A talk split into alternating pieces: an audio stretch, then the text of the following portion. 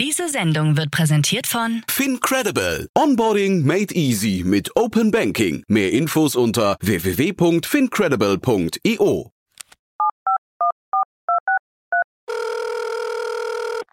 Hey, listen, I need some money. What do you need the money for? I've got a business proposition for you.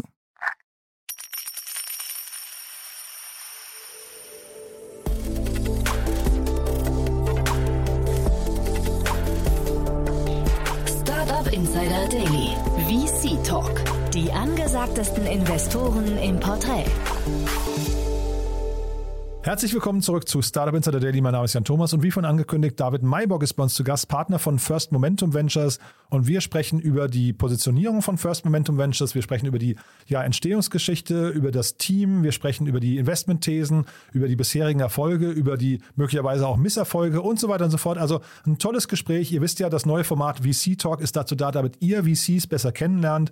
Deswegen sehr ausführliche Porträts. Da hatten wir neu schon Commerz Ventures im Porträt, dann letzte Woche äh, PropTech One Ventures und jetzt eben heute First Momentum Ventures. Und genauso geht es auch weiter. Ihr werdet auf jeden Fall in diesem Jahr noch mindestens, ich weiß nicht, weitere 47 VCs kennenlernen.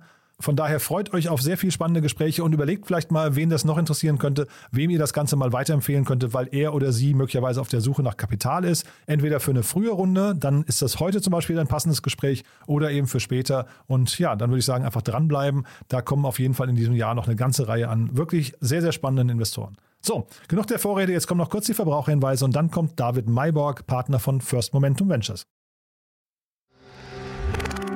Werbung. Hi, hier ist Nina, Content Managerin bei Startup Insider. Suchst du deine nächste große berufliche Herausforderung? Dann melde dich bei uns. Wir suchen aktiv nach neuen Teammitgliedern, die Startup Insider zum führenden Informationsmedium der deutschsprachigen Startup-Szene machen wollen. Aktuell suchen wir Sales Manager, Customer Success Manager, Finanzmanager sowie Werkstudenten in den Bereichen Sales, Product und Content. Aber auch wenn keine passende Stelle dabei ist, melde dich trotzdem bei uns. Wir suchen immer nach leidenschaftlichen Menschen, die mit Startup Insider Großes bewegen wollen. Also, um mehr zu erfahren und dich zu bewerben, geh jetzt ganz einfach auf startupinsider.de/slash insider. Startup Insider Daily. VC Talk. Ja, ich freue mich sehr. David Mayborg ist hier, Partner bei First Momentum Ventures. Hallo David. Hallo Jan, freut mich. Freut mich auch sehr, dass wir sprechen. Und ja, wir versuchen mal ein bisschen Licht ins Dunkel rund um First Momentum zu bringen. Ich bin zum ersten Mal, glaube ich, so richtig bewusst auf euch gestoßen, als ich ähm, Daedalus hier im Podcast hatte. Die fand ich sehr, sehr spannend äh, und habe schon gedacht, wie kann man sowas entdecken? Ja, da steigen wir mal direkt ein. Wie, wie seid ihr aufgestellt? ja, Daedalus, super spannende Company ähm, und äh, auch äh, spannender Gründer Jonas. Äh, genau, also vielleicht erstmal zu uns, zu First Momentum. Wir sind ein junger Pre-Seed Venture Capital Fonds und fokussieren uns überwiegend auf B2B und Tech-Startups. Und äh, tatsächlich äh, sind wir immer in der allerersten äh, Pre-Seed-Runde mit dabei, also die erste Finanzierungsrunde, so auch äh, bei Daedalus. Ähm, wir sind jetzt knapp seit drei Jahren unterwegs mit unserem ersten Fonds und äh, haben bisher 25 spannende Tech-Startups finanziert und äh, sind vor allem bei technischen Themen immer sehr stark unterwegs und äh, sicherlich können wir da gerne auch später noch mal ein bisschen auf Daedalus eingehen. Mhm. Äh, ich glaube, das ist ein sehr, sehr spannender Fall, der auch ganz gut beschreibt, wie wir unterwegs sind, welche Themen wir uns gerne anschauen und wie wir da aufgestellt sind. Und erster Fonds heißt 25 Investments mit einem Fonds. Das habt ihr so hinbekommen, ja? Genau, ja. Ja, es, äh, First Momentum hat, hat eine relativ äh, außergewöhnliche Entstehungsgeschichte. Ähm, wir sind äh, vor knapp vier Jahren als studentischer Fonds gestartet, also ein äh, recht außergewöhnliches Modell. Äh, damals haben die Gründer von First Momentum äh, am Campus einen Inkubator aufgebaut. Ähm, das war in Karlsruhe am KIT ähm, und äh, haben in diesem Inkubator, das, das war damals in so einer studentischen äh, Entrepreneurship-Initiative, haben da natürlich einige Pre-Seed-Startups äh, gesehen und, und die irgendwie geholfen mit angeschoben, äh, zu, äh, anzuschieben und äh, das war natürlich ein extrem spannendes Umfeld. Aus dem Inkubator sind mittlerweile viele Startups hervorgegangen, die in Summe über 250 Millionen Euro Finanzierung eingesammelt haben, auch teilweise einige Exits sind jetzt mittlerweile dabei. Und äh, in dem Nukleus ist damals First Momentum entstanden. Äh, wie schon gesagt, damals noch mit der These äh, von Studenten für Studenten. Das ist äh, seit einiger Zeit nicht mehr so. Wir haben mhm. damals einen 5 Millionen Fonds, 5 äh, Millionen Euro Fonds eingesammelt und ähm, sind damit losgezogen, haben einige Investments gemacht und dann natürlich auch äh, irgendwann fertig mit dem Studium äh, geworden und äh, haben dann das Ganze als klassischen VC aufgesetzt und investiert. Und das ist dann der quasi zweite Fonds eigentlich, wenn man so möchte, ja? Ja, also alles, alles noch aus dem, aus dem ersten Fonds, ähm, nur dann äh, mit geänderter Investmentstrategie. Äh, wir sind aber gerade auch dabei, äh, noch einen weiteren Fonds aufzulegen, der dann auch noch etwas größer sein wird. Also wir sind mit einem 5 Millionen Euro Fonds gestartet damals, äh, natürlich äh, in, äh, im VC-Maßstab eher ein Mikro- oder fast schon ein Nano-Fonds. Und haben jetzt mit dem Portfolio, was wir aufgebaut haben, gezeigt, dass die Strategie gut funktioniert, dass es spannende Themen sind und damit starten wir jetzt in den, äh, die nächste Phase. Ja, deswegen habe ich so überrascht gefragt, weil mit 5 Millionen, da kommt man ja heutzutage wirklich gar nicht mehr weit. Ne? Liegt das an der Phase, in der ihr investiert, weil ihr wirklich so früh reingeht? Also vielleicht kannst du das mal beschreiben. Du hast gesagt, Pre-Seed, ihr wollt die Ersten sein, aber selbst da würde ich sagen, sind ja die Tickets äh, heutzutage relativ, relativ groß geworden schon, oder? Ja, genau. Also das sehen wir natürlich auch im Markt, dass die Runden immer größer werden. Ähm, in der Pre-Seed-Phase, wie du richtig sagst, genau immer die allererste Finanzierungsrunde. Wir sind da vor allem jetzt mit Fonds 1 immer so unterwegs gewesen, dass wir eigentlich eher Business Angel äh, Tickets geschrieben haben. Also äh, 100.000 Euro Investments war, so ist da so unser Durchschnitt gewesen. Und äh, in, in, die Runden waren teilweise dann auch 500 äh, äh, bis zu einer Million äh, Euro groß und da waren wir dann in der Regel ein Co-Investor mhm. und deswegen natürlich jetzt auch der Zug hin zu einem zweiten Fonds, wo wir uns mit ein bisschen mehr Kapital ausstatten wollen, um da auch dann äh, der, der Phase angemessene Tickets zu schreiben. Aber wenn man sich mal das Geschäftsmodell von einem VC anguckt, dann ist ja sowas wie eine Management-Fee und sowas relativ wichtig. Ne? Und äh, ja. das geht wahrscheinlich, also musst du mir mal beschreiben, wie sowas bei einem 5-Millionen-Fonds funktioniert. ja, es äh, ist eine interessante Frage. Hören wir auch tatsächlich nicht zum ersten Mal. Äh, es ist so, ähm, dass man, dass wir natürlich von der Management-Fee von einem 5 Millionen Euro-Fonds äh, jetzt, jetzt nicht reich geworden sind. Ähm, und das war auch natürlich nicht das Ziel. Also damals, als wir, als wir gestartet sind, ging es vor allem um, um das Thema ähm, und äh, um, um, um, die Idee an sich. Und äh, damals sind wir als Studenten sozusagen gestartet. Ähm, da war das Thema äh, Management, Fee und Gehalt natürlich erstmal untergeordnet. Und äh, wir haben dann eine ganz gute Regelung mit unseren Investoren gef äh, gefunden, dass wir die Fee etwas asymmetrisch abrufen konnten, sodass wir dann auch ein Team aufbauen konnten in den ersten Jahren des Fonds und äh, die, die äh, uns sozusagen äh, erste kleinere Gehälter auszahlen konnten. Mhm. Und äh, das hat ganz gut geklappt. Ja, beschreibt doch mal das Team. Ich habe mir das auf eurer Webseite angeschaut. Ich habe da fünf Leute gesehen, also du plus vier ja. andere und mit sehr unterschiedlichen Schwerpunkten. Ne? Industrie, Mechanik, äh, Bioinformationen oder Informatik äh, und Physik habe ich da gesehen. Ist das auch so, dass, also spiegelt das Team quasi das Spektrum wieder? Weil ich hätte jetzt gesagt, da ist eher vielleicht mal ein VWLer dabei oder ein Data Analyst und solche Geschichten, aber ihr geht also quasi über die, über die Fachexpertise äh, auf die Themen zu, ja? Ja, richtig. Also wir haben ein sehr technologisch aufgestelltes Team. Äh, wie du sagst, wir haben äh, Hintergründe im Bereich äh, Maschinenbau, Mathematik, Physik, Bioinformatik. Ich bin Wirtschaftsingenieur, also etwas hybrid. Ähm, und das ist am Ende das, was wir gelernt haben und wo wir uns gut auskennen. Und das hat natürlich auch einen Einfluss darauf, äh, auf die Themen, die wir uns anschauen und was den Investmentfokus angeht.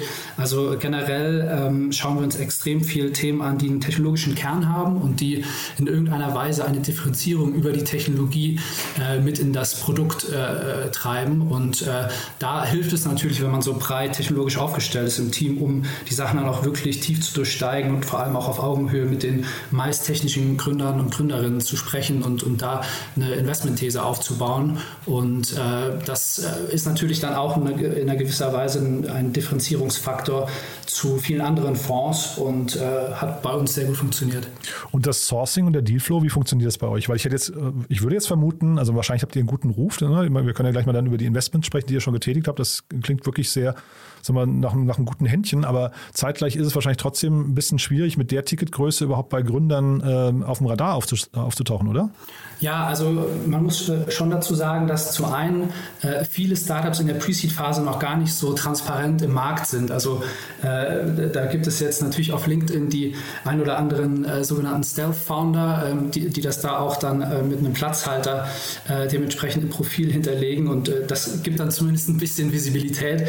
Ähm, aber tatsächlich äh, versuchen wir viel über das Netzwerk zu sourcen. Wir haben ein starkes Netzwerk an Angel-Investoren, an Gründern, die vielleicht auch schon in, in etwas größeren Scale-Ups unterwegs sind, die dann immer mal wieder Themen bei uns ins, ins Team reintragen und darüber hinaus versuchen wir natürlich auch in der, im aktiven Sourcing, ähm, also outbound sozusagen, die, die Gründer zu identifizieren, anzusprechen und dann zu qualifizieren. Ähm, und äh, das, das ist äh, in der Regel dann auch der, der Weg, wie wir zu Investments kommen. Mhm. Ich bin, also vielleicht kannst du noch mal ein bisschen beschreiben, wie so die Erfolgschancen von eurem Modell sind, weil ich habe so bei Pre-Seed, ähm, oder vielleicht kannst du auch mal beschreiben, was ein, also wie ihr eure Entscheidungen trefft, weil ich hätte bei Pre-Seed immer so die Befürchtung, wenn man sich so einen Roulette-Tisch vorstellt, ne, da hast du irgendwie so die Pre-Seed-Runde, ja. das ist irgendwie so eins von 36, ne, und dann hast du irgendwann die, die Later-Stage-Runden, äh, was ich Series A, da hast du vielleicht setzt du nur noch auf, auf Zahlen rein oder auf, auf äh, ich weiß gar nicht, was da gibt, alles gibt, äh, so, so Drittel oder sowas und dann irgendwie, äh, ja. Later-Stage ist dann halt irgendwie nur noch rot oder schwarz. Ähm, das heißt, die Wahrscheinlichkeit zu, zu gewinnen ist am Anfang relativ gering. Ja, deswegen frage ich, wie, wie geht ihr ja, davor? Ist, äh, ja?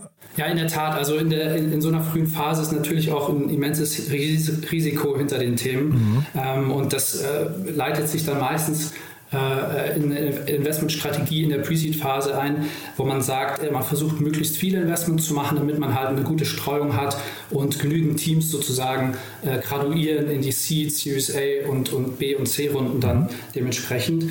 Ähm, wir haben jetzt, äh, wie gesagt, aus dem ersten vor 25 Investments gemacht und ähm, ein ganz gutes Händchen gehabt, äh, meiner Meinung nach. Äh, über 75 Prozent der Startups, die wir investiert haben, sind dann nach unseren Pre-Seed Investments auch Investments Investment auch in die Seed-Runde und auch teilweise jetzt schon in die Series A-Runde graduiert. Und äh, das ist natürlich ein schönes Zeichen für uns erstmal als äh, Investment Manager, aber auch äh, für, die, für die Startups, die wir unterstützen. Es ist natürlich schön zu sehen, dass da äh, so viele Teams dann in die nächste, in die nächste Runde kommen und äh, dann einen erfolgreichen Weg auf sich nehmen.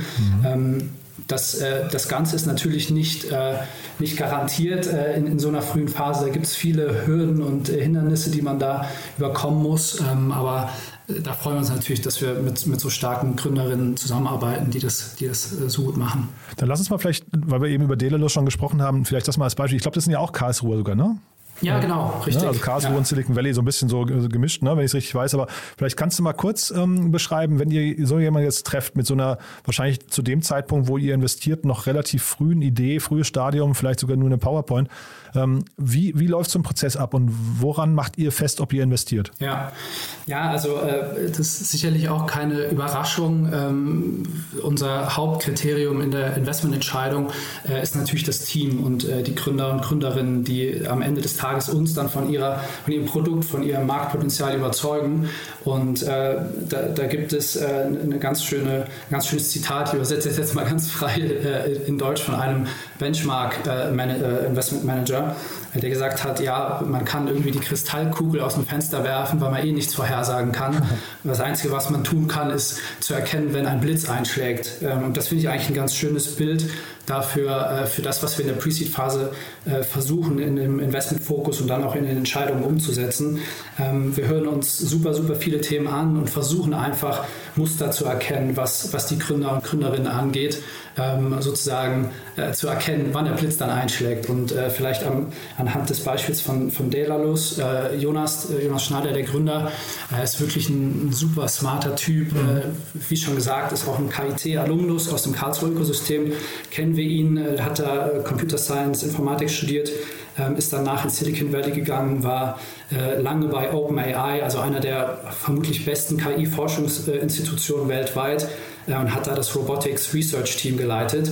Und ähm, als, als wir ihn dann nochmal äh, kennengelernt, also erneut kennengelernt haben mit seiner Startup-Idee äh, im Gepäck, äh, war direkt klar, dass äh, es, es, ist so ein smarter Kerl, der auch in so einem äh, starken Umfeld dann am Ende des Tages äh, sich dem Thema Robotik genähert hat.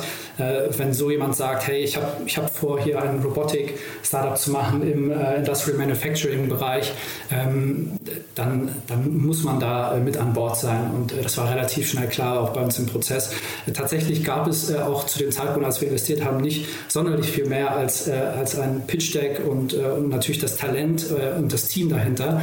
Ähm, aber damit äh, müssen wir uns in der Pre-Seed-Phase wohlfühlen und, und, das tun wir auch. Und äh, ich glaube, die, die Geschichte von Daedalust, äh, auch dann Post-Investment, ähm, zeigt, dass das äh, in, in einigen Fällen dann auch sehr gut funktioniert. Also ähm, vielleicht da zum äh, zum Kontext nochmal, also äh, Daedalus ist ein Startup, die äh, eine roboterbetriebene Fertigung äh, komplett autonom durch KI gesteuert äh, äh, aufbaut, äh, um ganz autonom Metallteile herzustellen und später dann sicherlich auch noch andere Werkstoffe. man kann sich das ganz gut vorstellen als eine fully lights out Factory, also die einfach super effizient, 24 Stunden äh, äh, eine Fabrik, die, die in dem äh, Zyklus läuft und ganz ohne Menschen betrieben werden kann. Und äh, das ist ein Thema, was wir dann als Ingenieure natürlich super spannend finden, äh, weil wir im Detail wissen, wie, wie chaotisch dann auch so eine Fertigung am Ende des Tages äh, sein kann in der realen Welt.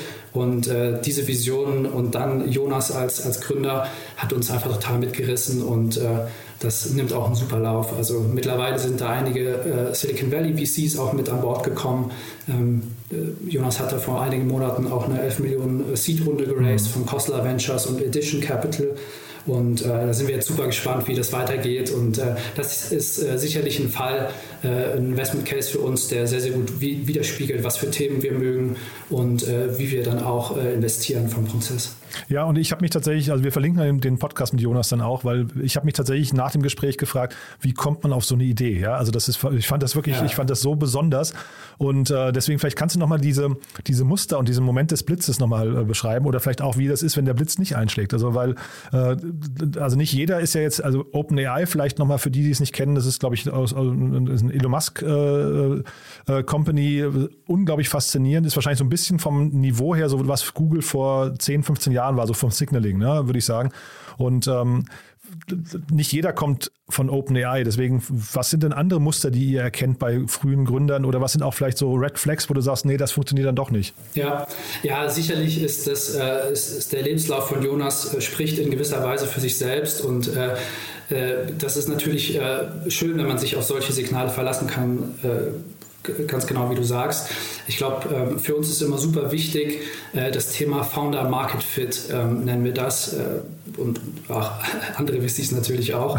Ähm, wir mögen Themen, äh, wo es anhand des Lebenslaufes oder auch anhand der Geschichten und, und Sachen, die der Gründer oder die Gründerin erzählt, anhand der ersichtlich wird, dass das Thema, was sich zur Gründung genommen wurde, in irgendeiner Weise einen, einen Kontext hat, was die Person angeht. Also ähm, wenn jemand äh, seit zehn Jahren E-Commerce gemacht hat, dann würden wir es eher komisch finden, wenn diese Person dann jetzt ein Manufacturing-Startup baut, äh, um das mal ganz einfach mhm. runterzubrechen.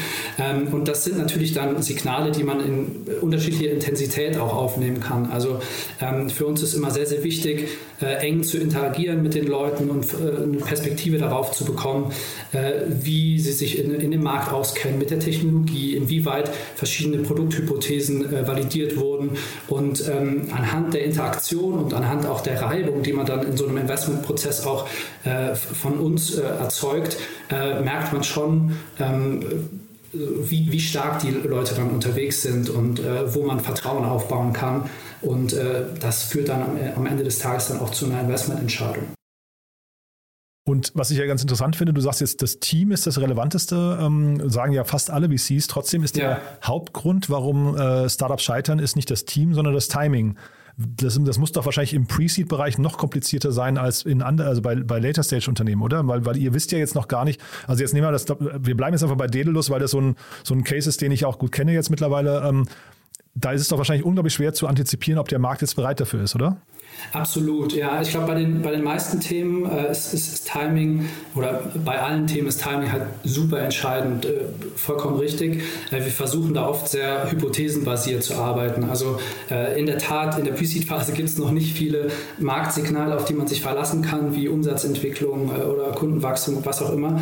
Ähm, das heißt, äh, man muss versuchen, viele qualitative Datenpunkte zu sammeln, um, um dann zu einer Entscheidung zu kommen. wir versuchen da regelmäßig mit mit Experten und Industriemenschen äh, in den Austausch zu gehen, um, um, da ein Gefühl für, diese, für das Market Timing zu bekommen. Ähm, in der Tat ist es äh, beispielsweise bei Daedalus aber auch äh, das Thema, dass eigentlich die die äh, Industrieinfrastruktur relativ transparent ist, was das Thema angeht. Und äh, durch diese Robotikfertigung, die Daedalus äh, baut, ähm, ist ja, wird ja sozusagen einfach nur ein neuer technischer Weg geschaffen, der deutlich effizienter ist für einen Absatzmarkt, der bereits besteht. Also mhm. das ist ja eher ein Technologie-Push-Thema, wofür es schon einen bestehenden Markt gibt. Und da war für uns jetzt äh, recht absehbar, ähm, dass es für die Metallteile, die Daedalus äh, fertigen möchte, dann auch äh, einen Kundensegment gibt. Ähm, die Frage war dann eher, ob man es schafft, die Metallteile in, mit so einer KI-gesteuerten Robotik-Effizienz am Ende zu liefern. Und das hat Daedalus gezeigt und das war dann sicherlich die erste große Hürde. Und jetzt geht es dann wirklich los mit dem, mit dem Zug zum Markt.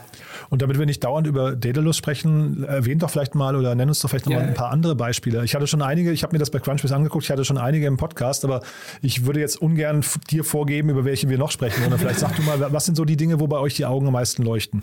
Ja, also ähm, vielleicht da gerade, weil wir, weil wir letzte Woche erst zu Besuch waren bei dem Startup. Ähm, wir, wir waren in Hamburg unterwegs, äh, einige Tage mit dem Team äh, und haben da ein Portfolio-Startup äh, getroffen, äh, das heißt One 1.5. Mhm. Ähm, das ist im Endeffekt eine Forschungs- und Entwicklungsplattform für biobasierte Verpackungsmaterialien. Es hört sich erstmal sehr sperrig an. Mhm.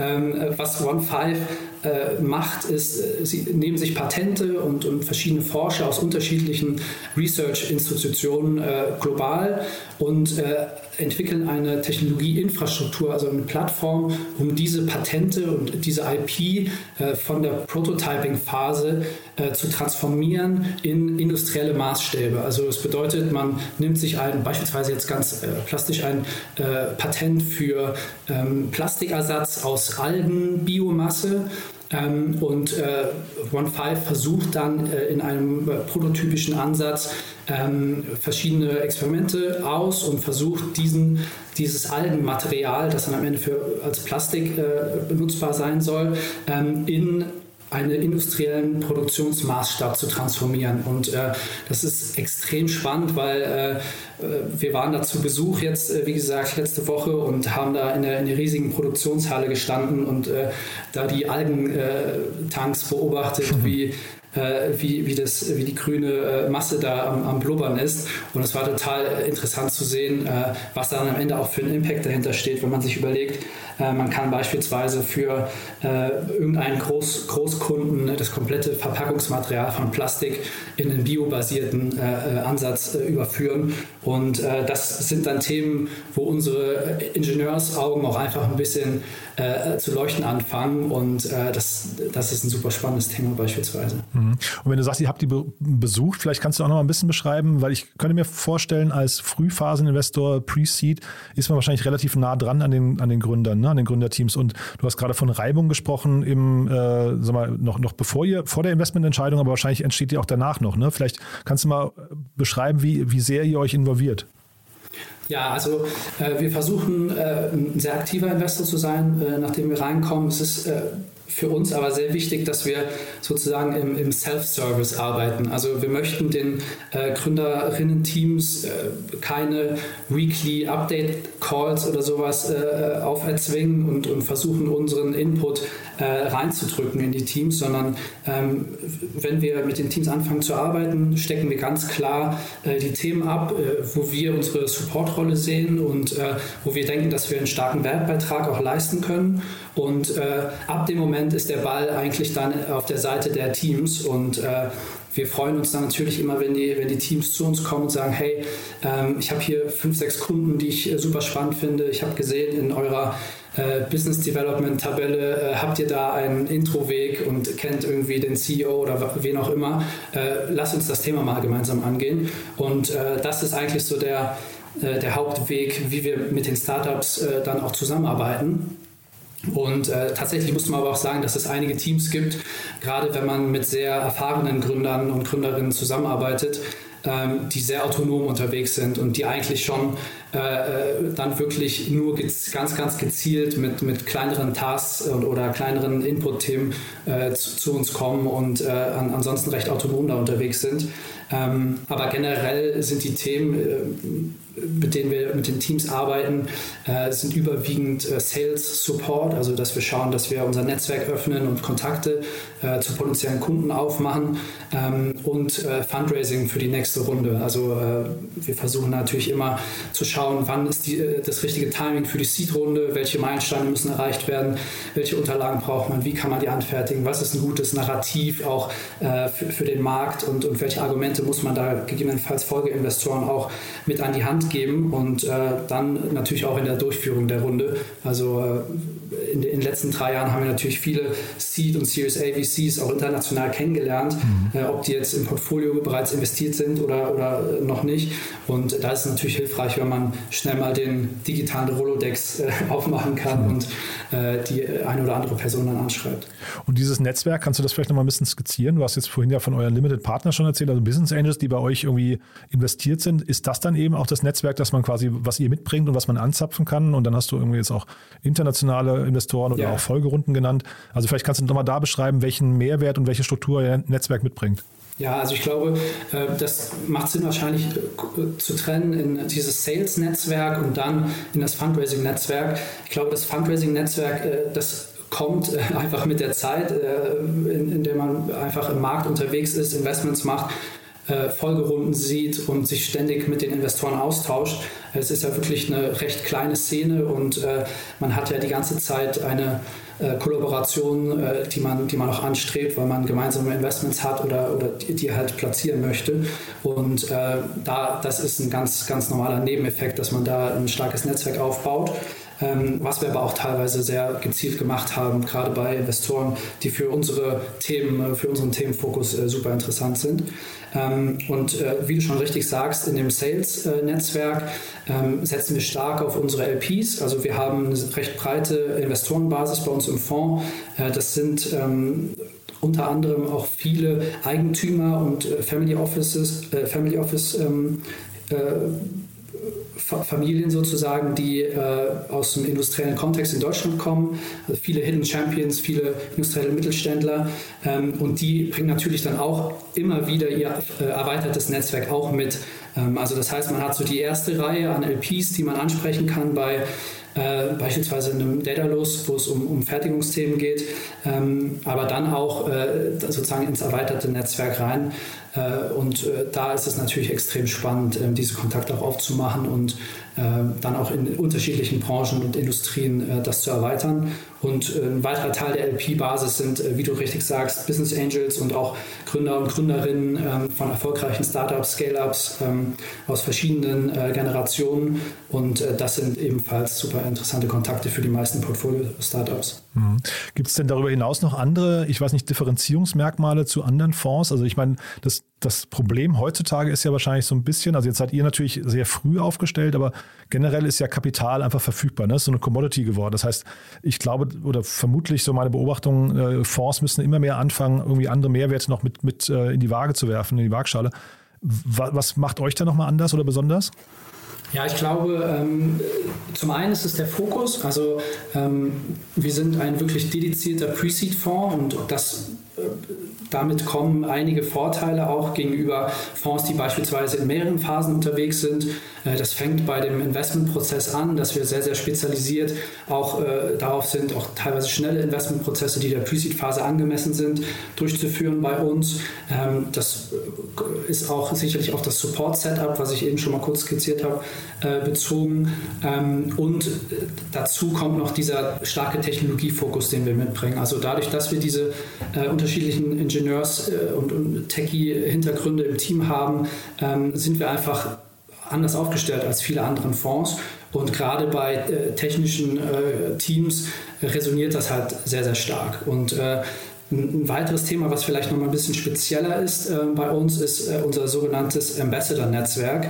Ähm, das ist ein Netzwerk aus mittlerweile knapp 100 äh, Ambassadors, die äh, überall in, in, Deutschland und in Österreich und Schweiz verteilt sind und da in ihren lokalen Ökosystemen äh, sozusagen First Momentum repräsentieren. Das mhm. sind äh, junge Studentinnen, junge Gründerinnen, ähm, Leute, die teilweise auch schon im Berufsleben eingestiegen sind, in Startups oder auch in, in, unterschiedlichen äh, Themen. Und äh, die helfen uns natürlich auch, äh, Kontakte aufzumachen, das Netzwerk zu erweitern. Äh, teilweise auch für Recruiting super interessant, indirekt oder auch direkt. Und äh, das, das ist, glaube ich, nochmal ein, ein weiterer Punkt, den viele Teams, mit denen wir dann zusammenarbeiten, äh, auch sehr, sehr spannend finden und äh, da wird wirklich Impact generiert. Aber es ist ja ein riesen Orga-Aufwand, ne? 100 Leute, wenn du sagst, die lokalen Ökosysteme irgendwie da Verbindungen zu halten, die Kommunikation alleine. Ich, ich habe ja, wie gesagt, vorhin Absolut, gesehen, ja. ihr seid ja nur fünf Leute im Team. Ähm, wie kriegt man sowas überhaupt gehandelt? Ja, also ich glaube, der, der wichtigste Aspekt äh, an diesem Ambassador-Programm ist, dass die Leute, die sich in diesem äh, Netzwerk engagieren, super stark motiviert sind äh, und äh, sozusagen sich quasi schon fast selbst verwalten. Also äh, wir haben da verschiedene äh, Medien, mit denen wir mit diesem Netzwerk kommunizieren. Also wir sind haben natürlich irgendwie einen Slack-Channel und machen regelmäßig ähm, auch mal Videocalls Pre-Corona haben wir auch das ein oder andere Treffen mal physisch gemacht, wird auch sicherlich äh, auch, auch wieder kommen mhm. ähm, und versuchen da einfach sehr leichtgewichtig im Austausch zu bleiben. Ähm, wir haben unter anderem auch so einen äh, randomisierten äh, Coffee-Chat-Generator, dass man die Leute untereinander auch immer wieder matcht und, und schaut, dass die äh, sich austauschen. Und äh, solange da eine gewisse Energie in diesem Netzwerk ist und die Leute sich aktiv austauschen äh, und äh, auch, auch motiviert an den Themen arbeiten, ähm, fallen immer wieder mal äh, super, super spannende Opportunitäten daraus. Ähm, beispielsweise im Recruiting-Teil, ähm, aber tatsächlich haben wir auch schon äh, Investoren für unseren Fonds aus dem Ambassador-Netzwerk als, als Intros äh, reingespielt bekommen. Also ist wirklich äh, vielseitig interessant. Mhm. Und jetzt würde ich ja immer fragen, wer sich bei euch melden darf, also welche Gründerinnen und Gründer, aber vielleicht, du hast ja jetzt schon sehr viele mal, von, eurer, von euren Thesen und von eurer, von eurer Struktur erzählt, von euren Suchfeldern. Vielleicht kannst du mal umgekehrt sagen, wer sich nicht bei euch melden darf. Oh je. ja, wir haben, äh, wir haben natürlich einen starken Technologie- und B2B-Fokus. Ähm, das heißt, ähm, wir schauen natürlich auch immer, dass wir nur in Themen investieren, bei denen wir denken, dass wir auch wirklich einen Wertbeitrag dann äh, leisten können als Investoren. Und das heißt, ich würde vermutlich den, den Startups, die in den, äh, eher im B2C-Bereich unterwegs sind, eher in äh, nicht technologischen Themen, äh, würde ich raten, sich eher bei anderen Investoren zu melden. Ähm, auch wenn wir immer mit einer gewissen, äh, mit einem gewissen Opportuni Opportunismus da unterwegs sind äh, und uns auch gerne mal andere Sachen anschauen, ähm, ist das, glaube ich, schon der Fokus B2B und Technologie und da, da freuen wir uns gerne über Dealflow. Mhm. Und regional habe ich gesehen, seid ihr primär im Deutsch, in Deutschland oder Dachraum, ich weiß gar nicht, oder? oder ja, genau, der Dachraum. Ja, ne? Haben wir, glaube ich, ja. noch nicht gesagt. Ne? Also äh, das heißt, außerhalb von, vom Dachraum macht ihr noch nicht viel, ne? Ja, wir haben äh, immer mal wieder Themen auch aus, aus anderen Ländern, äh, die super spannend sind, ähm, teilweise auch dann mit äh, deutschen Gründerinnen, die im Ausland unterwegs sind, äh, sehen wir immer wieder. Ähm, da sind wir auch in, in Zukunft offen, ähm, auch das ein oder andere Investment außerhalb des Dachraums zu machen.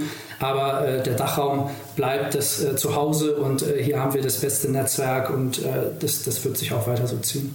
Und gibt es denn, also vielleicht können wir nochmal über das also, weiß nicht, das sind eigentlich noch zwei Fragen, die ich habe. Einmal vielleicht zu euren Investmentthesen. Habt ihr die im Laufe der Zeit ähm, jetzt, ähm, ihr seid ja wie gesagt so ein kleiner Fonds und lernt wahrscheinlich auch noch viel. Ne? Ähm, äh, habt ihr da viel anpassen müssen, viel justieren müssen im Laufe der Zeit? Haben, äh, haben sich die Investmentthesen verändert oder seid ihr von Anfang an quasi einen geradlinigen Weg gegangen? Nein, also hast du vollkommen recht. Wir haben extrem viel gelernt in den letzten Jahren. Also dadurch, dass wir so einen eher ungewöhnlichen Einstieg äh, in das Ökosystem hatten, also die, die meisten VCs, die einen Fonds aufsetzen, äh, haben ja irgendwie äh, einen Hintergrund äh, als, als super erfolgreiche äh, Gründerinnen oder äh, schon vorher in einem VC gearbeitet waren, aktive Business, Business Angels oder was auch immer. Und wir hatten ja so ein bisschen einen Quereinstieg. Und natürlich haben wir gerade in der, in der Anfangszeit ähm, auch, auch viel lernen müssen. Ich glaube, eines der der Themen, ähm, die uns besonders, äh, die da besonders im Fokus sind, ist, dass wir eine gewisse Dynamik auch in, der, in den Investitionsrunden mittlerweile einpreisen in unsere Prozesse. Also wir hatten früher wirklich eine sehr kategorische äh, Sicht darauf, ähm, was jetzt eine Pre-Seed-Runde ist und äh, welche Obergrenze an Kapitalaufnahmeziel da nicht überschritten werden kann, weil es dann ja eine Seed-Runde ist. Also äh, beispielsweise haben wir mal eine, eine, Runde abgesagt, weil die statt 400 Euro, äh, 400.000 Euro wie initial äh, angesagt dann 600.000 Euro groß wurde. Äh, und das war eine super spannende Runde und äh, das, das war eigentlich total äh, äh, schade, dass wir da nicht mit, mit an Bord waren. Und äh, solche Themen lernt man natürlich dann in den, in den ersten Monaten. Und dann gibt es andere Themen, die man dann äh, mit etwas längeren Feedback-Zyklen auch lernt. Und äh, ich glaube, da äh, das, das Lernen hört nie auf. Und ich glaube, die, das größte Thema, wo wir natürlich immer wieder unsere Perspektive verfeinern, ist diese Mustererkennung, die ich am Anfang schon mal angesprochen habe, mhm. in, der, in der Analyse und in dem Assessment der Teams. Ähm, da hört man nie auf, äh, neue Muster zu erkennen und neue Muster dann auch zu identifizieren in den, in den Teams, mit denen man spricht. Und äh, das ist dann am Ende des Tages auch das Spannende an dem Job. Mhm. Super. Und das andere, was ich noch fragen wollte, ist vielleicht nochmal so ein Rückblick aufs letzte Jahr, also ne, 2021. Gab es da irgendwie so Highlights und vielleicht auch Lowlights, die du teilen möchtest? Ja, also ähm, Highlights, äh, man hat natürlich immer sehr, sehr lange Feedback-Zyklen äh, im, im, im, Venture Capital. Das heißt, äh, ob man jetzt äh, super erfolgreich investiert, zeigt sich meistens erst nach ein paar Jahren. Mhm. Ähm, aber wir hatten letztes Jahr wirklich ein, ein tolles Jahr mit tollen äh, Folgefinanzierungsrunden im Portfolio. Ähm, also über, über drei Viertel der Teams aus unserem Portfolio haben äh, letzte Runde, äh, letztes Jahr äh, eine, weitere Finanzierungsrunde geraced. Äh, und da sind natürlich dann auch tolle äh, individuelle Geschichten dahinter, was, was die Gründer und Gründerinnen angeht. Und äh, das, das freut einen natürlich, wenn man da als, als Investor mit an Bord ist und diese diese spannenden Themen beobachtet. Ähm, wir sind, wie gesagt, gerade auch dabei, unseren zweiten Fonds aufzusetzen und das ist natürlich gerade eine extrem spannende Phase. Da hatten wir auch schon die einigen, äh, einige Erfolgserlebnisse äh, im, im, letzten Jahr und äh, gehen davon aus, dass es jetzt so weitergeht. Und ähm, das, das sind natürlich äh, auch, auch äh, tolle Entwicklung. Und auf der, auf der negativen Seite äh, gibt es natürlich immer den einen oder anderen äh, Deal, das ein oder andere Investment, was man gerne gemacht hätte, aber wo es am Ende nicht geklappt hat oder wo man sich dagegen entschieden hat und dann äh, sieht man doch eine sehr, sehr starke Trajektorie. Ähm, aber das gehört, glaube ich, auch zum äh, Leben als VC dazu. Mhm. Und dann vielleicht abschließend nochmal, ich, also ich habe jetzt, wenn ich es richtig zusammenfasse, verstanden, bei euch können sich im Prinzip zum einen jetzt Startups melden, die irgendwie Lust hätten, mit euch zusammenzuarbeiten oder glauben, dass ihr, also ne, industrienahe Startups oder mit einem gewissen unfairen Vorteil ähm, und äh, du hast vorhin den, den Founder Market Fit genannt, also da, solche können sich bei euch melden, dann Ambassadore, hast du gesagt, können sich bei euch melden. Dann wahrscheinlich LPs für den nächsten Fonds. Und dann habe ich gesehen, ihr sucht auch, äh, zumindest auf eurer Webseite steht, äh, man kann sich bewerben bei euch, wenn man mit, mitarbeiten möchte. Das heißt also im Prinzip kann sich fast jeder bei euch bewerben oder melden. Ne? Ja? ja, genau. Durch, äh, durch alle, alle Bereiche. Richtig. Startup Insider Daily. One more thing. Präsentiert von Sestrify. Zeit- und kostensparendes Management eurer SaaS-Tools. Klasse, David. Also hat mir großen Spaß gemacht. Dann erstmal bis hierher, aber trotzdem, äh, wir haben ja als letzte Frage noch eine Kooperation mit Sestrify und bitten all unsere Gäste nochmal ihr Lieblingstool vorzustellen. Und da bin ich gespannt, was du mitgebracht hast. Ja, ich bin äh, ein großer Fan von Loom, L-O-O-M. Ähm, das ist ein Tool, mit dem man seinen Bildschirm äh, aufzeichnen kann und natürlich auch die Audiospur.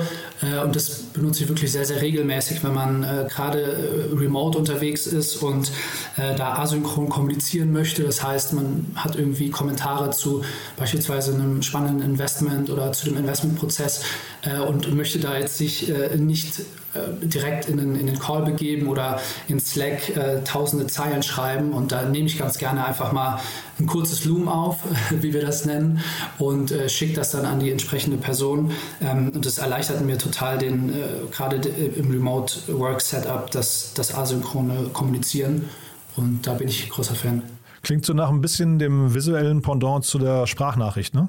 Ja, absolut. Also ähm, ich glaube, wenn äh, Slack eine äh, Voice Message einführt, ähm, die auch dann gut funktioniert und irgendwie von der UX dementsprechend äh, gut passt, ähm, dann würde sicherlich auch einiges äh, vom Loom-Traffic dann dort stattfinden. Aber es ist auch natürlich gerade cool, wenn man äh, parallel noch ein Dokument auf hat und dann in Loom mit der Bildschirmaufzeichnung äh, Sachen markieren kann oder ähm, gewisse Sachen auch teilweise reinzeichnen kann, ähm, die dann gezeigt werden. Und das ist schon sehr, sehr praktisch.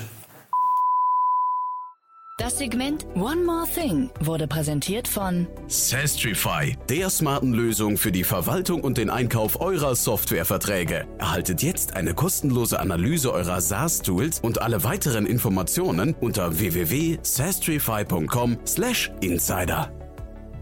David, es hat, mir, es hat mir großen Spaß gemacht. Vielen, vielen Dank. Und dann würde ich sagen, wir bleiben in Kontakt. Äh, Wenn es Neuigkeiten gibt bei euch, sag gerne Bescheid, ja? So machen wir es. Vielen Dank. Werbung.